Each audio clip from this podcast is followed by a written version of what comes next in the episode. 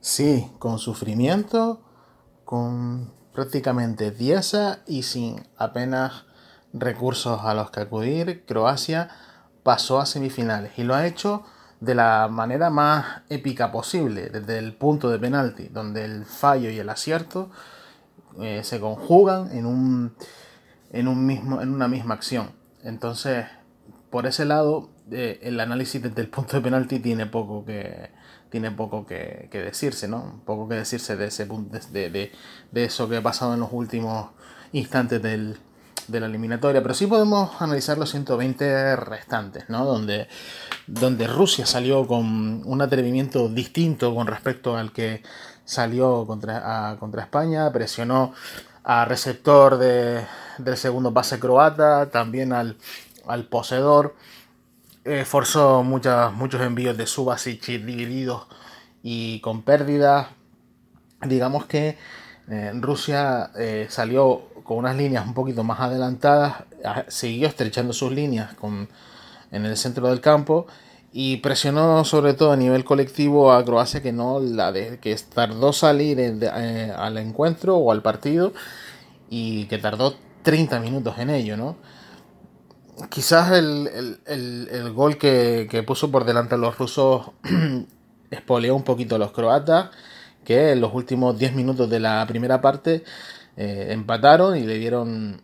y le dieron la vuelta al, al, partido, ¿no? Porque en la segunda parte sí que es verdad que hay un más monólogo croata donde se suceden las ocasiones, sobre todo los primeros 10-15 minutos, porque luego el ritmo baja un poco y es verdad que a Croacia le cuesta un poquito más y empiezan a, verse pues un poco superados por la intensidad rusa, ¿no? Que no solo intensidad, es trabajo colectivo, es la, el, el sumum de una propuesta que si bien no es eh, vistosa, no es atractiva, no es eh, buena, bonita a la vista, sí que les está, sí que les ha dado resultado, ¿no? Con sus armas limitadas, se plantan en un bloque bajo, eh, sacan el mayor rédito posible a los envíos largos, quitan a Suba, meten a Smolov y es lo mismo. Croacia intentó hacer cambios porque salió con toda la pólvora desde un inicio, con Revic, Kramaric, Perisic, eh, Mansukic, eh, Modric y Rakitic, que formaban junto el, juntos el doble pivote, y la entrada de Brozovic adelantó un poquito a Modric, que se convirtió y se erigió en el, una vez más en el líder croata, ¿no? al, igual que, al igual que Rakitic creo que, este movimiento fue importante porque Croacia luego hizo, digamos, acular a Rusia y a pesar de que no llegaron las, ocasiones de forma tan sucesiva, sí que eh, hizo peligrar por un momento el, resultado de 1-1 con el que se llegó al final de los 90 minutos. Luego en la primera parte de la prórroga, eh, Croacia, a Croacia se lesiona prácticamente dos, jugadores al final entre el final de partido y, y primera parte de la prórroga. Uno es Subasic, que está lesion, prácticamente tocado durante todo durante el 30 minutos y la tanda de penaltis. Y eh, por otro lado, Versalico también tiene que ser reemplazado, con lo cual los de arriba, los que quedaban, Revic, Mansukic, se quedan como hombres más adelantados y Rakitic y Modric apoyando un poco la jugada de segunda línea además de cambiar a Domagoj Vida al lateral derecho y precisamente Vida fue el que le fue la que le dio su gol, ¿no? El gol del, lateral circunstancial en ese momento, porque Luca pasó a ser central. Y eso fue lo que, digamos, aguantó Croacia hasta que quedaban 6 minutos para el final de los 120. En el minuto 114 también a balón parado, porque el gol de Croacia llegó a balón parado, pero el 2-2 también. Fernández eh, acertó a meterla entre los tres palos tras servicio de Zagoev, que salió también por eh, en un cambio de piezas por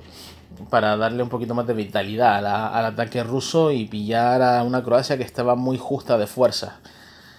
Ya una vez terminado el partido, que tuvo muchas microfases, eh, donde se mezcló mucho el, el, tema táctico con el tema anímico, yo creo, eh, al final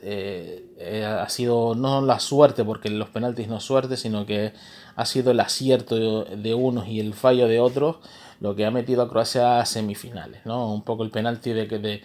de Modric refleja un poco, la, un poco de un grado de suerte que sí que ha tenido un poquito Croacia, pero, pero al final eh, los penaltis son fallo y acierto, ¿no? Y al final eso ha valido para Croacia, que se enfrentará a Inglaterra el próximo miércoles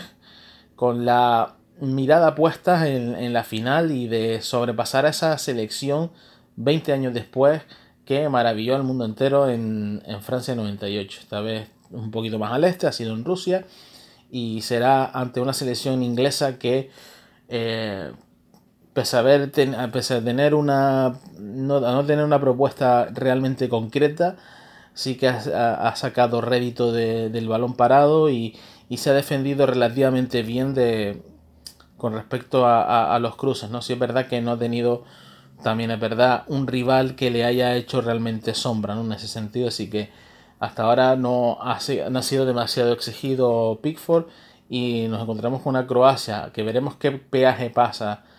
qué peaje tiene que pasar o tiene que sufrir en, términos de bajas de jugadores para enfrentarse a, Inglaterra. Va a ser el partido más importante de, sus vidas porque tanto Croacia como Inglaterra hace, eh, Inglaterra hace 28 años que no llega a una semifinal, Croacia hace 20, con lo cual estamos hablando de una semifinal bonita y que en cualquier caso enfrentará a Francia eh, en la final al ganador del Francia-Bélgica. Los franceses llegan algo mejor que los belgas, pero los belgas tienen a un Romelu Lukaku, y a un Eden Hazard y a un Kevin De Bruyne que no han dicho ni mucho menos su última palabra.